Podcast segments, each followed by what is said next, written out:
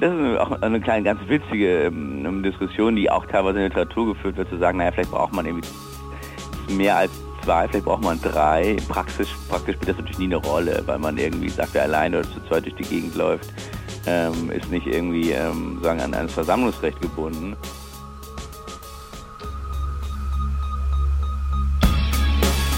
In guter Verfassung. Der Grundgesetz-Podcast. Hallo und herzlich willkommen zu unserem Grundgesetz-Podcast hier bei Detektor FM. Mein Name ist Rabea Schlotz und äh, bei mir gegenüber sitzt Hajo Schumacher. Hallo Hajo. Hallo, ja, wieder in der legendären Podcast-Küche. Genau. Möchtest du vielleicht noch mal kurz erklären, vielleicht gibt es Leute, die ähm, hier Folge 8 als erste Folge hören. Möchtest du kurz erklären, was wir hier eigentlich machen? Äh, wir machen was extrem Deutsches, nämlich erstens mal ganz ordentlich gehen wir alle Artikel des Grundgesetzes mhm. durch, der Reihe nach, damit man folgen kann. Das heißt, ja. Folge 8 heißt Artikel 8. Welcher das ist, verraten wir dann später.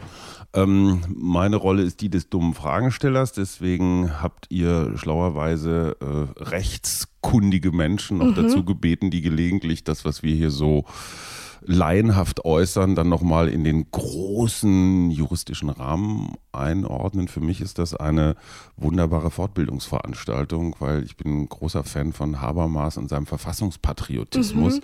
Also immer wenn ich nicht weiter weiß, so wertemäßig, denke ich mir so, das Grundgesetz ist schon eine ganz gute, eine ganz gute Haltestange, an ja. der man sich orientieren kann. Insofern äh, äh großer, großer Dank für diese Möglichkeit, ähm, meine, meinen Bildungshorizont zu erweitern. Das freut mich, dass wir dir helfen können. ja. Und ähm, hast es schon gesagt, wir machen alle Artikel der Reihe nach und aktuell geht das auch noch auf, dass wir bei Folge 8 bei Artikel 8 sind. Ähm, aber wir machen nur 100 Folgen und wer sehr gut rechnen kann, mhm. aufgepasst, Mathe-Genies, wenn wir 146 Artikel dann fehlen nur 100 ja 46. Folgen machen. So, und deswegen fassen wir dann bei den späteren Artikeln noch einige zusammen. Da muss man dann also ein bisschen gucken, dann klappt das nicht mehr ganz so gut. Aber für die ersten geht es noch. Und deswegen ähm, Artikel 8. Alle, die das Grundgesetz jetzt nicht so ganz auswendig kennen, die ersten Artikel sind so welche, die dich und mich und eigentlich jeden Bürger so direkt genau. angehen. Da geht es um Rechte und Pflichten letztendlich. Die hinteren Artikel äh, sind dann solche, die regeln so Bund-Länder-Geschichten und sowas. Die genau. sind die sind wichtig, aber genau. für unser tägliches Leben kann man da auch mal den einen oder anderen zusammenfassen. Genau, da kriegt man noch gar nicht so viel mit. Ähm, aber deswegen sind sie nicht weniger wichtig und deswegen werden wir auch alle behandeln, ähm, nicht nur die Grundrechte, also 1 bis 19. Aber wir haben schon gesagt, wir machen Artikel 8. Es geht um die Versammlungsfreiheit. Mhm. Und weil wir heute Artikel 8 machen, heißt es folgerichtig, dass wir in der letzten Folge Artikel 7 gemacht haben. Und da ging es um das Schulwesen und ähm, unterstützt hat uns dabei Frauke Brosius-Gersdorf. Und vielleicht lassen Sie noch mal kurz zusammenfassen, ähm, was eigentlich in Artikel 7 so alles drinsteht, damit wir dann frisch in Folge 8 starten können. Super. Oder? Gut. Das gesamte Schulwesen, das sind alle öffentlichen und privaten Schulen in Deutschland. Das heißt, Schulen, Unterrichtseinrichtungen, die entweder vom Staat selbst getragen werden ähm, und genauso Schulen, die von Privaten errichtet sind. Elternschulen, Schulen in kirchlicher Trägerschaft oder in anderer privater Trägerschaft. Das alles gehört dazu. Das also zum Schulwesen. Schauen wir uns jetzt endlich auch mal an, was denn alles so in Artikel 8 steht. Ich habe schon gesagt, das ist die Versammlungsfreiheit. Ähm, aber ich weiß gar nicht, bist du denn so ein Demogänger? Hajo? Ähm, in Berlin kommt man ja gar nicht drum rum, äh, mhm. in Demos rein zu geraten. Wir sind ja nicht nur die Hauptstadt der unfertigen Flughäfen, sondern auch die Hauptstadt der Demonstrationen. Es finden hier, glaube ich, jedes Jahr über 1000 statt. Das heißt, im im Schnitt jeden Tag drei. Und wenn man hier so mit dem Rad wie ich durch die Stadt fährt, dann gerät man schon mal in Demonstrationen und weiß häufig mhm. ganz, ganz häufig gar nicht, wofür oder wogegen. Also die ganz großen, wenn irgendwo vom Kanzleramt, äh, was weiß ich, die üblichen äh, Tierschützer zum Beispiel, äh, da, mhm. da, kann man relativ schnell kapieren, worum es geht. Aber ganz häufig sind es auch kleinere ethnische Gruppen zum Beispiel aus dem Nahen Osten mhm. oder sowas, die, äh, ob es jetzt um Libanon geht oder Palästina oder Pakistan oder ja. was der Geier was. Ähm, ich bin jetzt nicht so der Riesendemonstrant, weil ich als Journalist immer auch das Gefühl habe, ich sollte so eine Art mhm. Distanz in alle Richtungen wahren. Ähm, auf der anderen Seite, auf dieser großen Wir sind mehr Demo ähm, 2018 im Sommer. Die habe ich mir natürlich angeschaut. Äh, Ja. Weniger als Teilnehmer, mehr als Beobachter, einfach mal um zu gucken, wie ist da so die Stimmung, was sind das da für Mhm. Menschen, die da zusammenkommen. War das auch die Demo, bei der du auch mit dem Grundgesetz in Kontakt gekommen bist? Du hast mir die Story mal erzählt. Ja, das fand ich total spannend. Da stand eine Frau, das war eine Initiative, ich weiß nicht mehr genau, wie sie hieß. Eine Mhm. Frau stand auf einer Leiter, also so richtig archaisch, das hätte auch vor Ja. 100 Jahren, hätte auch in Babylon Berlin sein können. und zitierte tatsächlich das Grundgesetz. Und um sie rum stand eine durchaus beträchtliche Traube von Menschen, die sich das sehr interessiert angehört hat. Mhm. Ähm, und Versammlungsfreiheit, Artikel 8, äh, Grundgesetz zitieren auf einer Demo, das hatte irgendwie was sehr Organisches, Natürliches äh, und sehr Demokratisches. Und dann hast du dir gedacht, da muss ich nochmal genauer reingucken, dann mache ich einen Podcast mit Detektor FM. So einfach passieren die Dinge. So manchmal. kann es gehen. Und bevor wir aber dann weiter darüber sprechen, lass uns doch erstmal vielleicht kurz reinhören, was denn überhaupt in Artikel 8 steht, oder? Mhm. Alles klar. Absatz 1. Alle Deutschen haben das Recht, sich ohne Anmeldung oder Erlaubnis friedlich und ohne Waffen zu versammeln. Jetzt, wo du das gehört hast, ich finde, das klingt irgendwie ziemlich simpel, oder? Es klingt ziemlich simpel, wobei ich schon, ich, ich habe, glaube ich, noch nie in meinem Leben eine richtig große Demonstration organisiert, aber hier steht ohne Anmeldung oder Erlaubnis. Mhm. Meines Wissens müssen Demonstrationen angemeldet werden. Und Ja. zwar, glaube ich, aus eher organisatorischen Gründen. Also äh, wenn jetzt der Verkehr über mehrere Stunden oder Tage irgendwo Mhm. blockiert wird, dann stoßen ja gewisse Grundrechte aneinander. Ja. Und insofern dieses ohne Erlaubnis oder Anmeldung äh, würde ich schon mal kurz in Frage stellen, oder? Das werden wir auch auf jeden Fall tun. Du Mhm. zielst da schon ein bisschen auf Absatz 2 ab. Ähm, dort gibt es nämlich wie so häufig wieder Einschränkungen. Mhm. Und da spielt auch die Anmeldung eine Rolle. Wann das genau der Fall ist, ähm, darauf werden wir später noch eingehen. Kurz sei schon mal gesagt, es gibt auch ähm, ähm, Versammlungen, bei denen man sich nicht vorher anmelden muss. Ähm, Mhm. Wann das genau der Fall ist, das werden wir später verraten. Mhm, schon Aber- wieder ein Cliffhanger eingebaut. so unfassbar professionell. Deswegen, ähm, ich würde erstmal überlegen, was hier steht, alle ähm, Deutschen haben das Recht. Das heißt, ich würde behaupten, ist das wieder ein deutschen Recht? Ich glaube, man könnte das auch auf alle EU-Bürger Ja. erweitern. Ähm, die EU gab es halt vor 70 Jahren noch nicht, als, es, als das, dieses, dieser Artikel formuliert wurde. Das wirklich Spannende daran ist, dieses Versammeln ist ja, also Menschen kommen tatsächlich physisch draußen zusammen, ist ja was sehr Archaisches. Ja, das, äh, äh, also in Zeiten von Facebook und so kann man sich ja auch digital versammeln oder sowas. Aber das Interessante ist ja, dass Regierungen tatsächlich unfassbare Angst vor der Macht der Straße haben. Ob das jetzt äh, ähm, der Untergang äh, der DDR zum Beispiel war, es waren riesengroße Demonstrationen, also Menschen, die wirklich auf die Straße gegangen ist. Wenn man nach Frankreich guckt, die Gelbwesten zum Beispiel, ja, auch da wieder ganz viele Menschen auf der Straße und das ist für die Politik, für eine Regierung ähm, ein, ein Krisenmoment, weil, weil sich da irgendwann die Machtfrage stellt. Also können wir diesen, diese große Menge Mensch, können wir die eigentlich überhaupt noch kontrollieren oder überrennen die alles? Ja. Insofern ist dieses ganz altertümliche, es könnte ja auch 5000 Jahre alt sein, Menschen versammeln sich, um irgendwas durchzusetzen.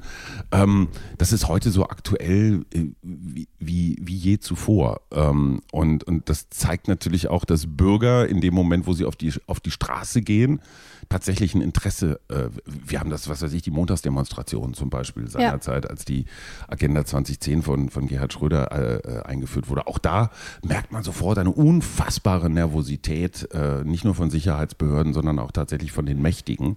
Und insofern ist das ein ganz, ganz zentraler Artikel. Wiederum kleiner Blick äh, in die Diktatorenschule. Äh, Versammlungsfreiheit ist nach Pressefreiheit wahrscheinlich so das nächste, was sofort verboten wird. Also immer dann, wenn Ausnahmezustand, Kriegsrecht oder irgend sowas verhängt wird, also Grundrechte eingeschränkt werden, ist die Versammlungsfreiheit dabei.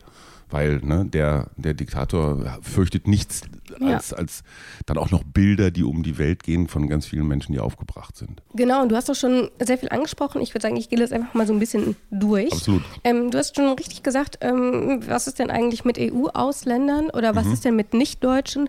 Und da kommt, ähm, wie so häufig, wenn ein Artikel nicht greift, ähm, der Artikel zum Vorschein, der irgendwie immer greift. Das ist nämlich Artikel 2. Mhm. Ähm, also die, ähm, die Freiheitsrechte, mit mhm. denen sich dann irgendwie auch alles begründen lässt und darauf können sich eben nicht nur Deutsche berufen, sondern mhm. eben alle mhm. und die können dann eben den Umweg über dieses, ähm, über Artikel 2 nehmen. So der Nachteil ist, dass Artikel 2 leichter eingeschränkt werden kann als viele mhm. andere Artikel. Das heißt, wenn man ähm, dort dann Gründe finden will, um ähm, eben dann doch ähm, Artikel 2 nochmal einzuschränken, dann ist das wesentlich leichter, wie es eben bei anderen Artikeln ist und darunter eben auch Artikel 8. So, das Weil ganz kurz in Artikel 2 äh, die Einschränkung steht, soweit er nicht die Rechte Rechte anderer verletzt und genau. nicht gegen die verfassungsmäßige Ordnung genau. oder das Sittengesetz. Und da lässt sich natürlich dann, wenn man möchte, ne? immer etwas ja, finden. So öffentliche Ordnung oder so Verkehr. Genau. Oder, das hm. ist der eine Aspekt. So.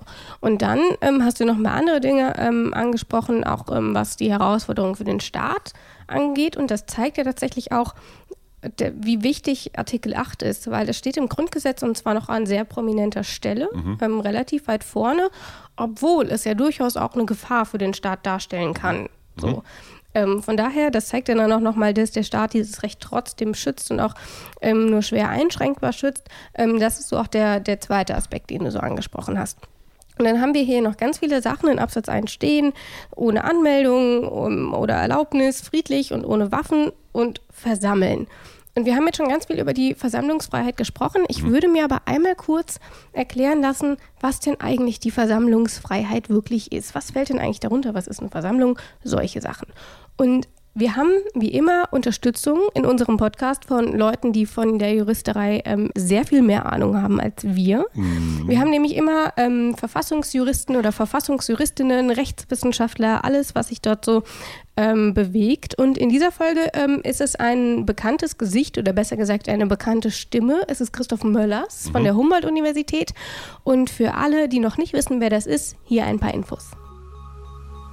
Professor Dr. Christoph Möllers hat den Lehrstuhl für öffentliches Recht, insbesondere Verfassungsrecht und Rechtsphilosophie an der Humboldt-Universität in Berlin inne.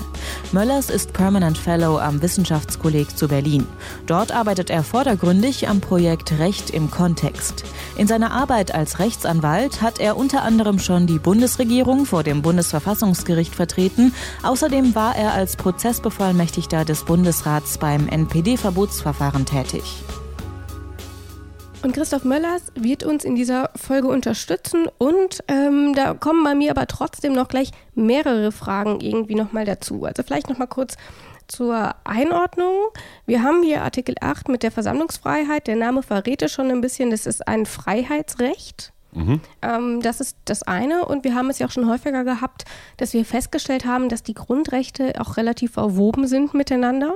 Da haben wir hier eben schon über Artikel 2 gesprochen, aber zum Beispiel auch Artikel 5 spielt hier eine wichtige Rolle. Es mhm. geht um die Meinungsbildung auch und die Meinungsfreiheit, die ja dann auch eben auf dieser Versammlungsfreiheit ähm, nochmal spezieller geschützt ist, eben indem ich sagen kann, ich darf sagen, was ich will und ich darf es eben auch in der Öffentlichkeit tun, ich darf es mit anderen tun, ich darf es in einer großen Menge tun. Mhm. So, deswegen ist auch hier wieder eine ganz, ganz enge Verknüpfung. Das ist der eine Aspekt. Und dann sind hier noch ganz viele andere Sachen, die mich irgendwie ein bisschen vor den Kopf stoßen. Ohne Waffen. So, da frage ich mich natürlich, was gilt denn als Waffe? Ich meine, verletzen kannst du ja irgendwie mit allem, Leute. Ich meine, Regenschirm und Taschenmesser. sowas. Also ähm, theoretisch ist der Waffenbegriff auch ein Begriff, der im Strafrecht auch nicht immer ganz eindeutig definiert wird. Also es geht dann schon um Dinge, die dazu benutzt werden können, Gewalt auszuüben. Ähm, auch da gibt es wahrscheinlich nicht so gravierende Probleme, dass, da ist man sich sozusagen mehr oder weniger einig über, über, über die Praxis, die da herrscht, aber das ist sicherlich mehr als jetzt Schutzwaffen. Das heißt, theoretisch könnte da auch ein Schirm drunter fallen, mit dem man ja durchaus auch ja, Schaden anrichten kann. Tut es natürlich nicht. Äh, aber man kommt immer mal wieder an Grenzen oder man kommt immer mal wieder zu Auslegungsproblemen in dem Augenblick, wo solche Dinge halt dann irgendwie entsprechend verwendet werden. Ich glaube, die Idee, äh, die Idee ist das Wort friedlich. Mhm. Also demonstrieren ja, Plakate, Transparente, Sprechchöre, alles okay.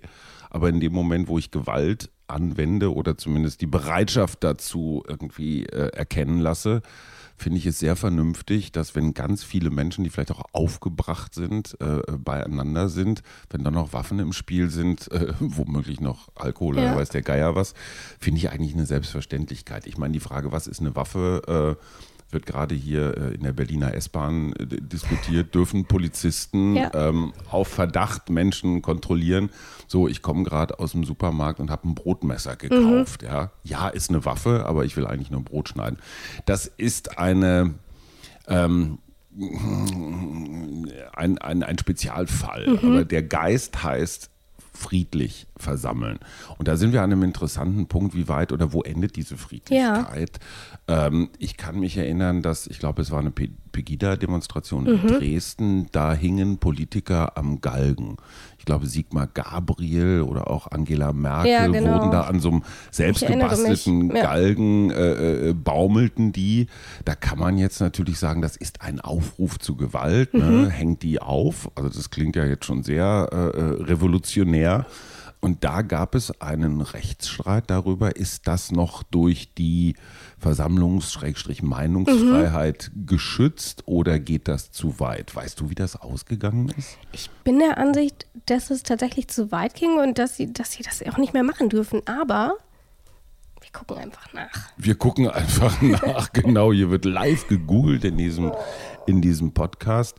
Ähm, was ich hochinteressant finde, ist der Absatz 2, nämlich für Versammlungen unter freiem Himmel kann dieses Recht durch Gesetz oder aufgrund eines Gesetzes beschränkt werden. Warum eigentlich nur unter freiem Himmel?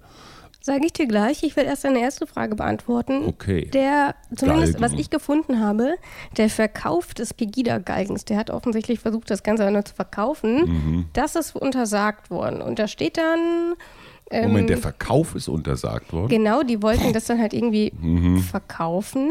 Deutsche Historische ähm, Museum. Ja, so als Miniaturen und das wurde untersagt. Schlüssel auf jeden Fall wurde Sigmar Gabriel witzigerweise auf diesem komischen Gang falsch geschrieben. Das ist mir, das fand ich damals schon irgendwie gut. Und ich muss ja noch ja, mal ganz kurz aus, meine, aus meiner langen Lebenserfahrung äh, noch, noch was einwerfen. Ich ja. kann mich erinnern, dass äh, im Ruhrgebiet, wo ja seit Jahrzehnten das Schließen von Zechen, Stahlwerken, also Schwerindustrie äh, Tradition hat, äh, da wurde da wurde auch von den Kumpels und Stahlarbeitern mhm. in den 80er Jahren ähm, extrem, wie sagt man, ähm, explicit äh, demonstriert. Also da wurden dann auch die Kohle- und Stahlbosse, mhm. denen wurde auch der Tod und Teufel an den Hals äh, gewünscht. Ähm, ich glaube, es gehört so ein bisschen auch zur Demonstrations- oder Versammlungsfolklore dazu, ja. dass es da ein bisschen derber zugeht. Das ist nämlich auch nochmal ein Aspekt, der da wichtig ist, weil da steht zwar auch, dass es friedlich mhm. stattfinden muss, ähm, aber dieser Begriff des, des, friedlichen Verhaltens wird auch vom Bundesverfassungsgericht relativ weit ausgelegt. Wann eine Versammlung friedlich ist und wann sie aufhört, friedlich zu sein, gehört eigentlich zu den interessanterweise zu den ähm, meist diskutierten Problemen oder gehört jedenfalls in langer Zeit zu den meist diskutierten Problemen von Artikel 8 Absatz 1. Denn es gibt eine ganze Kette von Fällen, wo sich Leute versammelt haben auf der Straße, um ähm, ähm, sagen, irgendeine Art von Verkehr oder irgendeine Art von Umgang zu boykottieren und zu blockieren sich auf Straßenbahnschienen gesetzt haben, um gegen erhöhte Fahrpreise zu demonstrieren oder in Mutlangen sich vor ähm, eine Armeekaserne der Amerikaner gesetzt haben, um gegen ähm, die Atombewaffnung zu demonstrieren. Und dann war die Frage, ist das eigentlich eine friedliche Demonstration oder ist das eine Nötigung im Sinne des Strafgesetzbuches und als Nötigung dann ähm, strafbar und als solche dann vielleicht auch tatsächlich gewalttätig? Da gibt es eine große Diskussion zwischen zwei Gerichten auch, nämlich zwischen dem Bundesverfassungsgericht einerseits und dem Bundesgerichtshof auf der anderen Seite. Der Bundesgerichtshof hatte eher immer die Tendenz, den Nötigungsparagraphen anzuwenden und zu sagen, hier haben sich Leute strafbar gemacht, wenn auch nicht gravierend, aber dann doch. Wenn das Bundesverfassungsgericht immer wieder darauf gedrängt hat, ähm, in mehreren Entscheidungen den Nötigungsparagraphen im Lichte des Artikel 8 Grundgesetz der Versammlungsfreiheit auszulegen und eng auszulegen. Gehen wir jetzt mal von einer Großdemo aus, da kommen mhm. 30.000 Leute oder noch mehr. Da gibt es A, immer Ausreißer. Ja. Deswegen ist aber die komplette Demo nicht deswegen unfriedlich. Mhm. Und da muss man auch sagen, gerade wenn eben ähm, viele Menschen zusammenkommen, da kommt es auch mal zu Zusammenstößen, zu kleineren Tumulten, vielleicht auch zu kleinen Paniksituationen, solche Dinge. Und das wird dabei schon berücksichtigt. Und das heißt dann in, in der Konsequenz auch, dass sie deswegen nicht sofort aufgelöst werden darf. Ja, ich werfe ein, äh, 1. Mai Kreuzberg. Mhm. Ähm, auch da die klassische Mai-Demo. Ähm, hat ja durchaus Tradition. 1. Mai, Tag der Arbeit, ist ein klassisches sozialistisches, sozialdemokratisches ja. Feiertag. Ähm, in Kreuzberg hat es sich dann ja jahrelang so entwickelt, dass eigentlich jeder wusste, dass die Demo oder eine der mehreren mhm. Demonstrationen am Ende immer in einer Klopperei ausartet. Was man also halt so es, macht, brennen, es, es brennen halt, mhm. es brennen halt irgendwelche Container oder Autos und es gibt tatsächlich Straßenschlachten. Ja. Äh, siehe G20 in Hamburg mhm. oder sowas. Und da ist es für den Staat und die Grundrechte eine echte Herausforderung. Wie viel Versammlungsfreiheit gestehe ich zu, obwohl ich genau weiß, dass es einige Fachkräfte aus dem schwarzen Block gibt, die nichts anderes als Bambule wollen, die auch mhm. von irgendwoher angereist kommen, einfach nur um zu gucken. Also ich sag mal so klassischer Hooliganismus.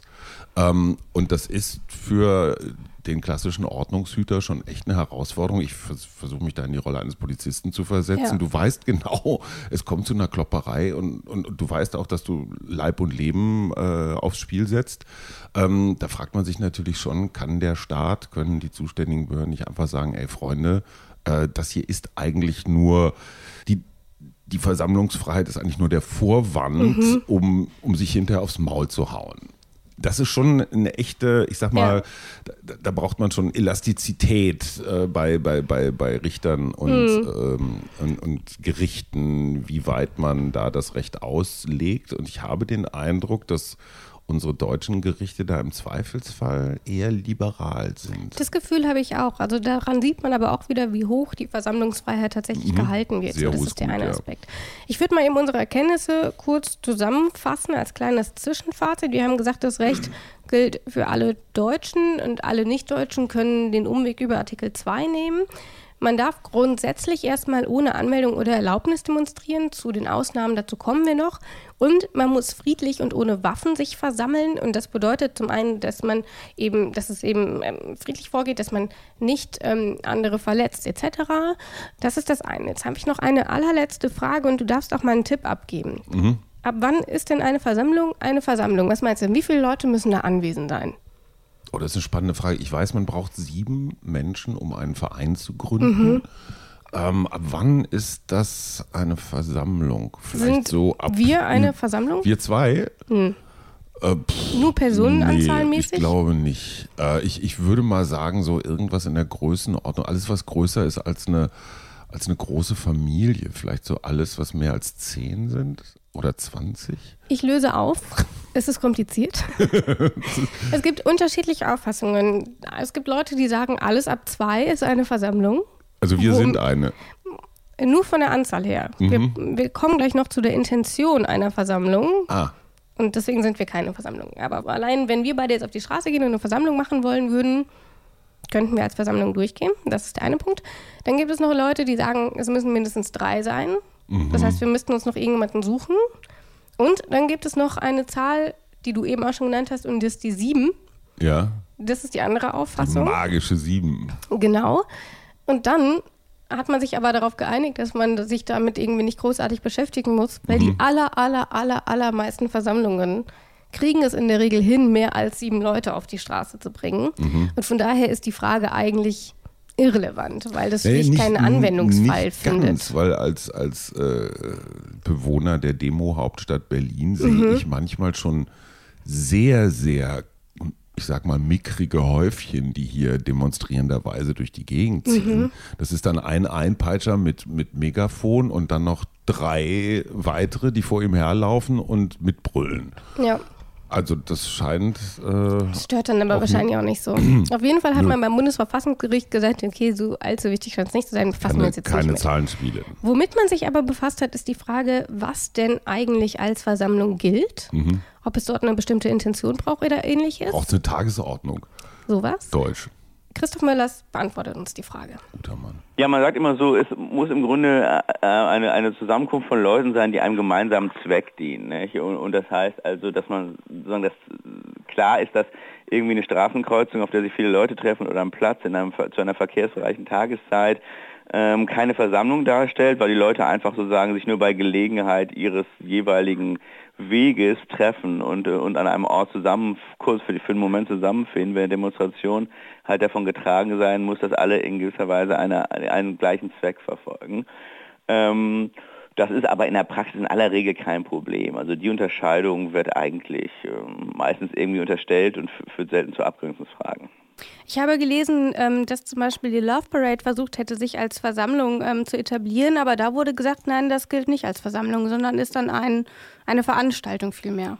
Ja, das ist wiederum aber eine andere Frage, denn da, ähm, oder würde ich jedenfalls sagen, kann man auch nochmal drüber streiten, weil man tatsächlich bei der Love Parade und bei anderen ähm, Zusammensetzungen sich nochmal die Frage stellen muss, erstmal die Frage stellen kann, inwieweit wollen wir bestimmte Zwecke privilegieren, also etwa, wie weit können wir sagen, dass es poli um politische Zwecke geht, nicht wahr? Ähm, und allein sozusagen im weitesten Sinne politische Zweck von Artikel 8 geschützt wurde. Das hat das Bundesverfassungsgericht teilweise mal vertreten. Das scheint mir eher problematisch zu sein. Oder umgekehrt, inwieweit sind wir ähm, der Meinung, dass sozusagen eine Feier, vielleicht sogar eine Feier, die kommerziell ähm, genutzt wird, was anderes ist als eine Versammlung in der von Artikel 8. Hast du denn noch Fragen zu Absatz 1, bevor wir weitergehen? Habe ich noch Fragen zu Absatz 1? Ähm, nö, also wenn ich als nächstes eine Demo organisiere, dann bin ich eigentlich gut gerüstet. Alles klar. Dann hören wir uns, bevor wir dann weiter darüber sprechen, einfach noch mal kurz an, was denn eigentlich in Absatz 2 steht. Absatz 2 für Versammlungen unter freiem Himmel kann dieses Recht durch Gesetz oder aufgrund eines Gesetzes beschränkt werden. Da ist schon der viel besprochene freie Himmel. Mhm. Ähm, du störst dich da so ein bisschen dran, nee, ich störe mich nicht dran. Ich frage mich nur, warum diese ja. Einschränkung, weil es gibt ja auch äh, Hallen, die, die riesengroß sind, wo 20.000 ja. Menschen und äh, also was ist der Unterschied zwischen einer freien Himmelversammlung und einer unter Dach- und Fachversammlung? Ich erkläre es dir. Sehr der freie schön. Himmel ist symbolisch gemeint. Das ist der öffentlich zugängliche Ort, ah, der es sein muss. Das heißt, es geht Raum. nicht darum, dass kein, dass kein Dach drüber ist. Verstehe. Sondern es geht darum, dass jeder prinzipiell Zugang dazu hat. Und das ist häufig unter freiem Himmel. Deswegen steht es so drin. Ach, also kein Eintritt, keine Türsteher, keine Genau. Es können Marktplätze sein oder Straßen ja. oder irgendwie sowas. Verstehen. Das ist damit gemeint. Ah. Es können aber eben auch öffentlich zugängliche Gebäude sein. Mhm. Ein Rathaus zum Beispiel könnte ich Also öffentlicher, Ra freier Himmel genau. meint öffentlicher Raum. Das ist es. Wow. Schön, also was eine un unfassbar poetische Umschreibung. Ja, finde ich, find ich irgendwie auch süß. Und deswegen, da ist halt auch der Unterschied und deswegen ähm, kommen wir direkt ähm, zu der Einschränkung, die wir auch vorhin schon kurz angesprochen haben. Du warst so stutzig bei der Anmeldung, beziehungsweise mhm. bei der ohne Anmeldung Regelung. Genau. Und das ist tatsächlich auch bei Versammlungen, die eben im nicht öffentlichen Raum stattfinden. Mhm. Da brauchst du keine Anmeldung. Das kannst du machen. Deswegen steht da erstmal grundsätzlich ohne Anmeldung. Also ich miete mir äh, einen Raum und demonstriere genau. da, brauche ich nicht anzumelden. Zum Beispiel. Okay. Und wenn du es dann aber in den öffentlichen Raum verlegst und dafür gelten ja diese Einschränkungen in mhm. Absatz 2, mhm. dann gelten andere Rechte. Dann mhm. muss man es eben zum Beispiel doch anmelden. Und welche Regelungen da genau gelten, das fragen wir am besten einfach nochmal Christoph Möllers, der kann mhm. das nämlich ganz hervorragend beantworten. Der kleine Demoberater. Mhm. Das Verhältnis von Absatz 1 zu Absatz 2 ist ganz interessant, weil es heute halt so gelesen wird zu sagen, alle Deutschen haben das Recht, sich ohne Anmeldung ähm, zu, ähm, anzumelden. Diese Anmeldungsfreiheit gilt nur noch für Demonstrationen in geschlossenen Räumen, äh, also für Versammlungen in geschlossenen Räumen, während man sagt, der Absatz 2 ist dann ein Spezialfall. Das kann man auch anders lesen und es ist nicht so ganz klar, ob das nicht im Parlamentarischen Rat auch anders gedacht war. Also genau so gedacht war, dass man ähm, im Prinzip sich auch ohne Anmeldung ähm, unter freiem Himmel versammeln kann. Das ist mit einer gewissen Selbstverständlichkeit ist der, ist, ist, ist, ist der, sagen, der Wortart auf eine bestimmte Art und Weise gedeutet worden, ähm, über die man nochmal nachdenken könnte. Im Ergebnis ist es heute so, dass man sich für Demonstrationen, die draußen stattfinden, anmelden muss. Es sei denn, und das ist wiederum auch eine Verfassungsrechtsprechung, es sei denn, sie passieren spontan. Also wenn man sagt, ähm, wir wussten einfach nicht 24 Stunden vorher, ähm, dass wir uns ähm, versammeln wollten, sondern wir haben es einfach mal gemacht dann ähm, ähm, begründet das sozusagen eine andere Möglichkeit, sich legal zu versammeln. Dann muss man das in gewisser Weise im Moment nachholen und anzeigen. Aber dann ist man von diesem ähm, zur Verpflichtung der Anmeldung im Vorhinein befreit. Und warum muss man das machen? Wieso muss man das anmelden? Ich nehme an, du kannst dir das schon vorstellen. Ähm, ich glaube, das ist dann am Ende eine Platzfrage oder eine, eine Wettbewerbsfrage, weil alle wollen ja entweder vom Kanzleramt oder vom Brandenburger Tor demonstrieren, mhm. Damit es schöne Bilder gibt. Ne? Guck mal, wir haben die Hauptstadt erobert. Ja. Und äh, irgendwann ist dann auch mal, ich sag mal, äh, kein Platz mehr oder der Verkehr oder die öffentliche Ruhe oder diese ganzen äh, öffentliche Ordnung, diese ganzen äh, Werte werden gestört. Ich frage mich jetzt übrigens mal ganz kurz, was ist eigentlich, wenn ein unliebsames Staats Staatsoberhaupt, also Erdogan mhm. oder äh, der, der, der, jeweilige Chinese oder Trump oder so zu Besuch kommen, darf man eigentlich auch direkt vor dessen Nase demonstrieren oder vor dessen Hotel. Weil dann kommen ja immer die Scharfschützen, die da auf den Dächern lauern und, und die ziehen dann so einen Sicherheitskreis um alle möglichen Sachen rum. Das sind sicherlich Aspekte, ähm, wo es dann tatsächlich nochmal Einschränkungen geben kann. Aber wir haben ja auch schon darüber gesprochen, wie schwer es ist, das Recht der Versammlungsfreiheit einzuschränken. Mhm. Also ich könnte mir vorstellen, dass wenn du sagst, da laufen Scharfschützen rum oder so, dass das sicherlich dann nochmal ein Aspekt ist, um auch die Leute zu schützen. Genau. Das weiß ich aber schlicht nicht, ob naja, das tatsächlich halt der dieses, Fall ist. dieses eine Hotel hier in Berlin, äh, äh, wo der, Amerik der amerikanische Präsident, wer auch immer das ist, mhm. gerne absteigt, aus Sicherheitsgründen, weil ja. man das ganz gut schützen kann, so mit Zufahrtswegen und sowas. Da äh, werden die Menschen nicht einfach so zugelassen. Ja.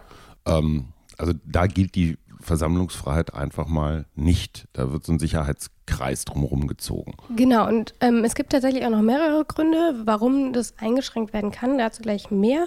Du hast eben schon einige Sachen angesprochen, wie eben zum Beispiel ähm, Platzgründe, dann den Verkehr hast du angesprochen. Mhm. Dann geht es aber natürlich auch um den Schutz der Demonstration, also ähm, wie viele Polizeikräfte mhm. brauchen, wie wird es eine Gegendemo geben, mhm. solche Sachen. Also das sind alles organisatorische Dinge, ähm, weswegen es dann eben doch ähm, angemeldet werden muss und das ist dann eben auch schon eine gewisse Form der Einschränkung aber ich würde mal behaupten, zumindest für mich, dass es auch eine ist, die ich durchaus nachvollziehen kann.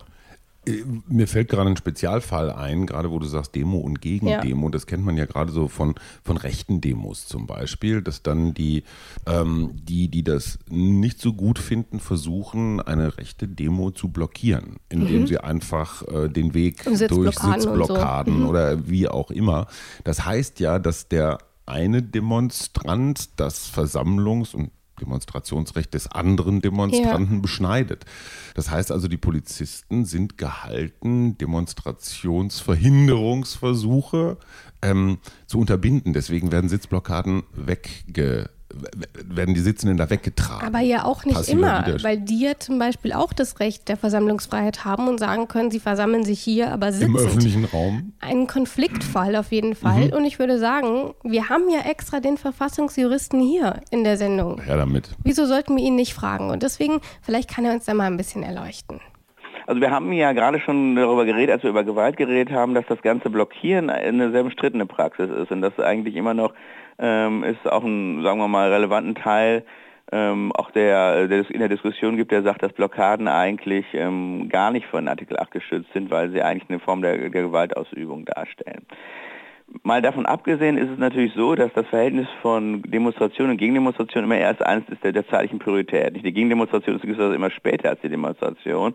Das bedeutet auch, wenn ich eine Demonstration anmelde, und zwar anmelden heißt dann ja auch, eine bestimmte Zeit vorgebe und einen bestimmten Ort vorgebe oder einen bestimmten Weg vorgebe, den die Demonstration nehmen soll, dass dann die Gegendemonstration nicht das Recht haben kann, dieses dann auch konkret geschützte Recht irgendwie in Frage zu stellen. Also Gegendemonstranten dürfen natürlich demonstrieren.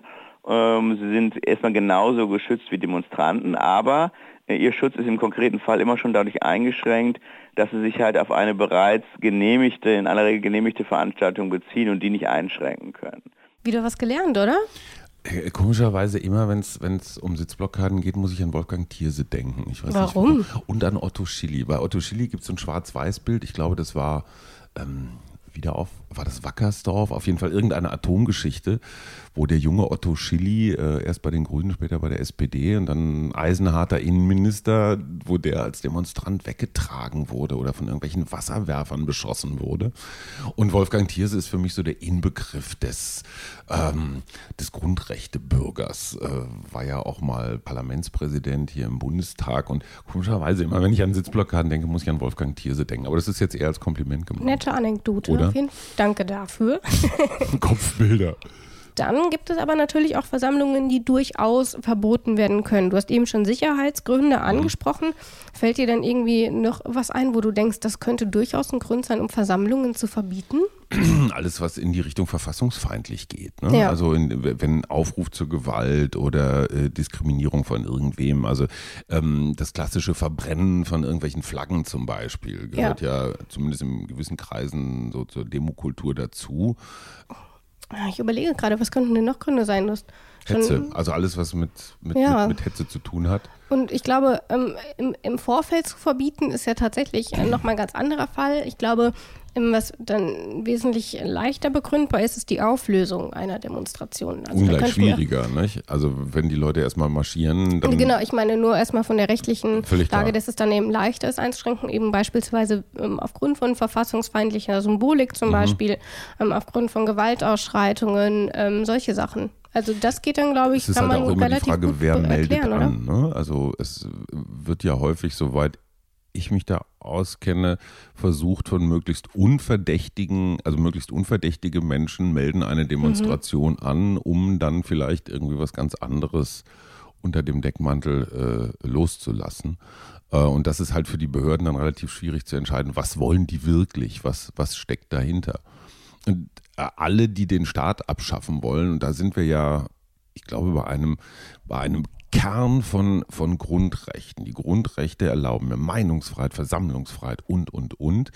Ähm, in dem Moment, wo ich diese Freiheiten nutze, um die Abschaffung des Systems zu fordern, das mir diese Freiheiten gewährt, richtet sich ja die Freiheit praktisch gegen das System. Ja. Also wenn ich dir die Freiheit äh, zumesse, die, die, die, die Abschaffung der Demokratie zu fordern, ähm, dann kriegen Freiheitsrechte auf einmal eine, eine suizidale Komponente. Ja, ich bringe mich selber um. Und äh, da fängt es dann immer an, tückisch zu werden. Wie viel Freiheit, ne? Darf man das eigentlich, die Abschaffung der Demokratie fordern? Ist Ich würde mal behaupten, nein, aber ich weiß mal es schlicht behaupten, nicht. ja. Findest du? Ja, wenn durch Artikel, was war das, vier weltanschauliche Dinge und ich finde, ich muss, wir brauchen dringend wieder einen König oder eine Monarchie zum Beispiel und die Demokratie ist viel zu langsam und tralala. Darf ich das fordern oder wäre ich dann, ich glaube, das darf ich fordern. Ich sage nein. Die ich merke schon, ein Reichsbürger, Konflikt, ein die Konflikt. Reichsbürger zum Beispiel, die erkennen ja auch, ich sag mal, unsere Staatsordnung Ja. nicht an, die geben eigene Pässe aus und wollen keine Steuern, keine GZ-Gebühren zahlen und all sowas. Ähm, die berufen sich ja auch auf das Grundrecht von allem möglichen, Ja. weltanschaulich und Hm. so weiter.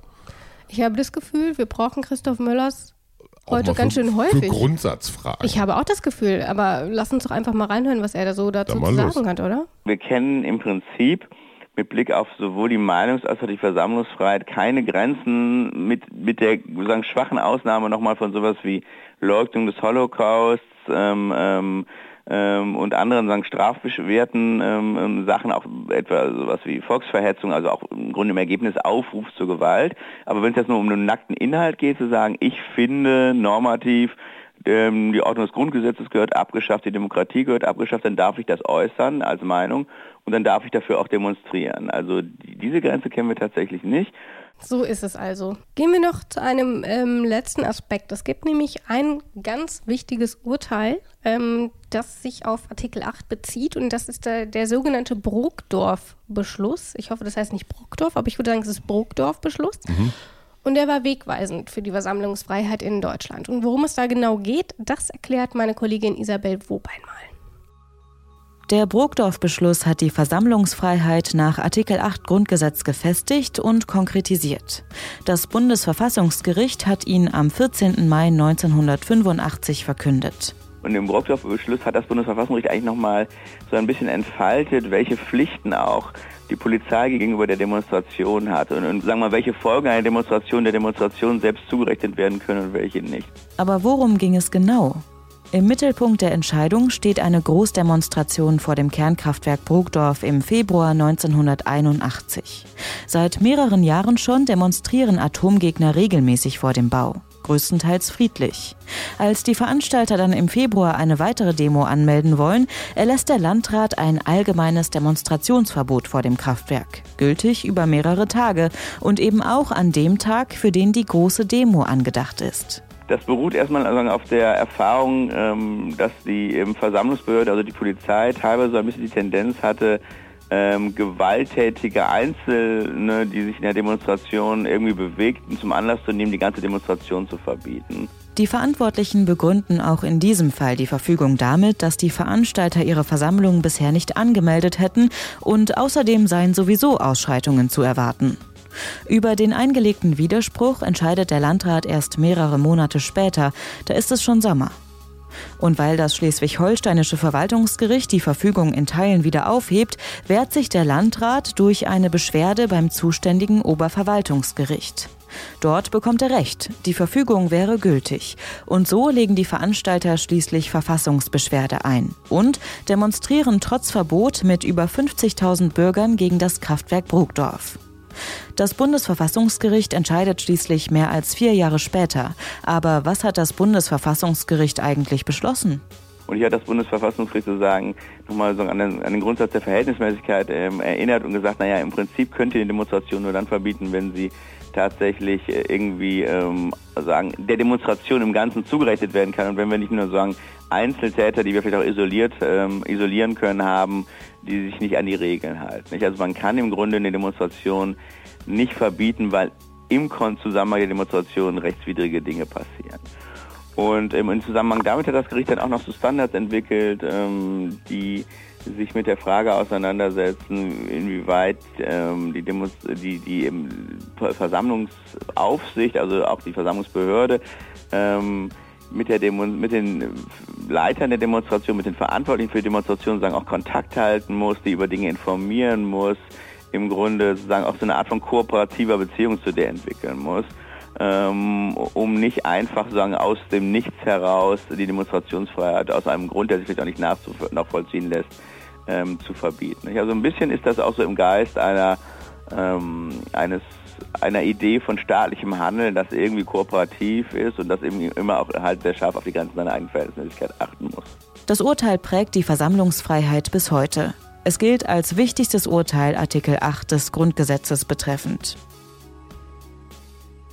Ich, ich, kann mich an die 80er Jahre noch ganz gut erinnern, da war ich ungefähr so alt wie du heute.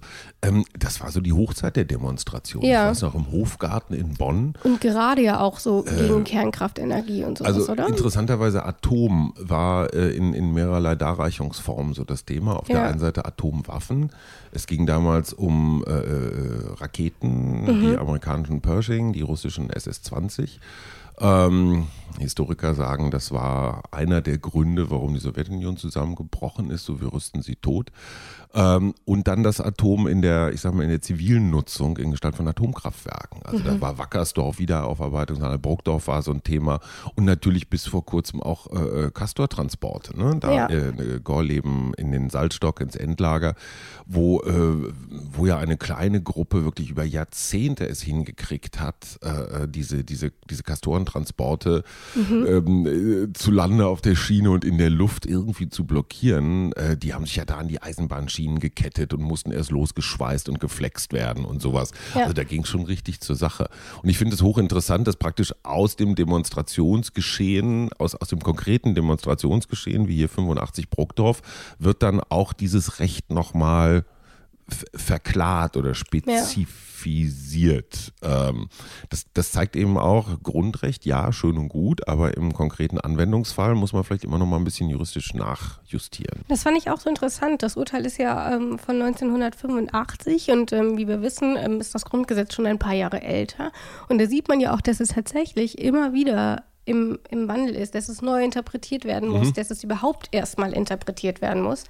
Und es ist immer noch was, obwohl wir jetzt schon in unserer achten Folge sind, etwas, was ich immer wieder beeindruckend mhm. finde, weil ich ähm, Jura immer als so ein total durchdefiniertes Konstrukt mhm. im Kopf hatte. Das Gegenteil und das, ist der Fall. Genau, und das kriege ja. ich noch nicht so richtig, muss ich noch verarbeiten. Man nennt es, glaube ich, fluide in Fachkreisen. Hm. Das zeigt auch, wie unfassbar berechtigt dieser Podcast ist. Ich finde auch. Dann würde ich sagen, wir sind am Ende unserer achten Folge Halleluja. angekommen. Wer Fragen und Anmerkungen hat, der schreibt uns bitte gerne einfach an grundgesetz.detektor.fm. Und wer noch gar nicht so richtig weiß, wozu er sich eigentlich äußern soll, weil er die ganzen sieben Folgen vorher noch nicht gehört hat, Alle verfügbaren Folgen findet ihr auf Spotify, auf Deezer, auf Apple Podcast, natürlich bei uns auf der Seite detektor.fm und überall dort, wo ihr sonst so in eurer Freizeit Podcasts hört. Das also ganz wichtig. Ähm, dort dringend wird es dann reinhören. Auch, genau, dringend reinhören und da wird es dann natürlich auch die kommenden Folgen geben. In der nächsten Folge geht es, ich habe mitgezählt, um Artikel 9. Ja, Was steht drin? Ah, muss ich das sagen? Du darfst alle auch was alle sagen. Deutschen haben das Recht, Vereine und Gesellschaften zu bilden. Wir könnten also jetzt einen Verein gründen. Wenn ich wir glaube, dafür es nicht geht sieben jetzt, Leute brauchen. Ja, wir brauchen sieben Leute und eine Satzung. Das weiß ich. Meine Ja. Frau hat mal einen Verein gegründet. Ist gar nicht so ohne, weil die nämlich auch steuerlich be- begünstigt sind. Ähm, ich glaube aber, es hat jetzt nicht so viel mit, ich sag mal, Skat oder Kleingarten oder sowas, Vereinen und Sportvereinen zu tun, sondern es geht um, wie so häufig im Grundgesetz, um etwas fundamentalere Fragen. Aber das Du mehr wollen wir nicht überrascht. verraten. Ich freue mich auf jeden Fall drauf und damit verabschiede ich mich aus Folge 8. Tschüss. Und das war Rabea Schlotz. Tschüss. Danke. In guter Verfassung. Der Grundgesetz-Podcast.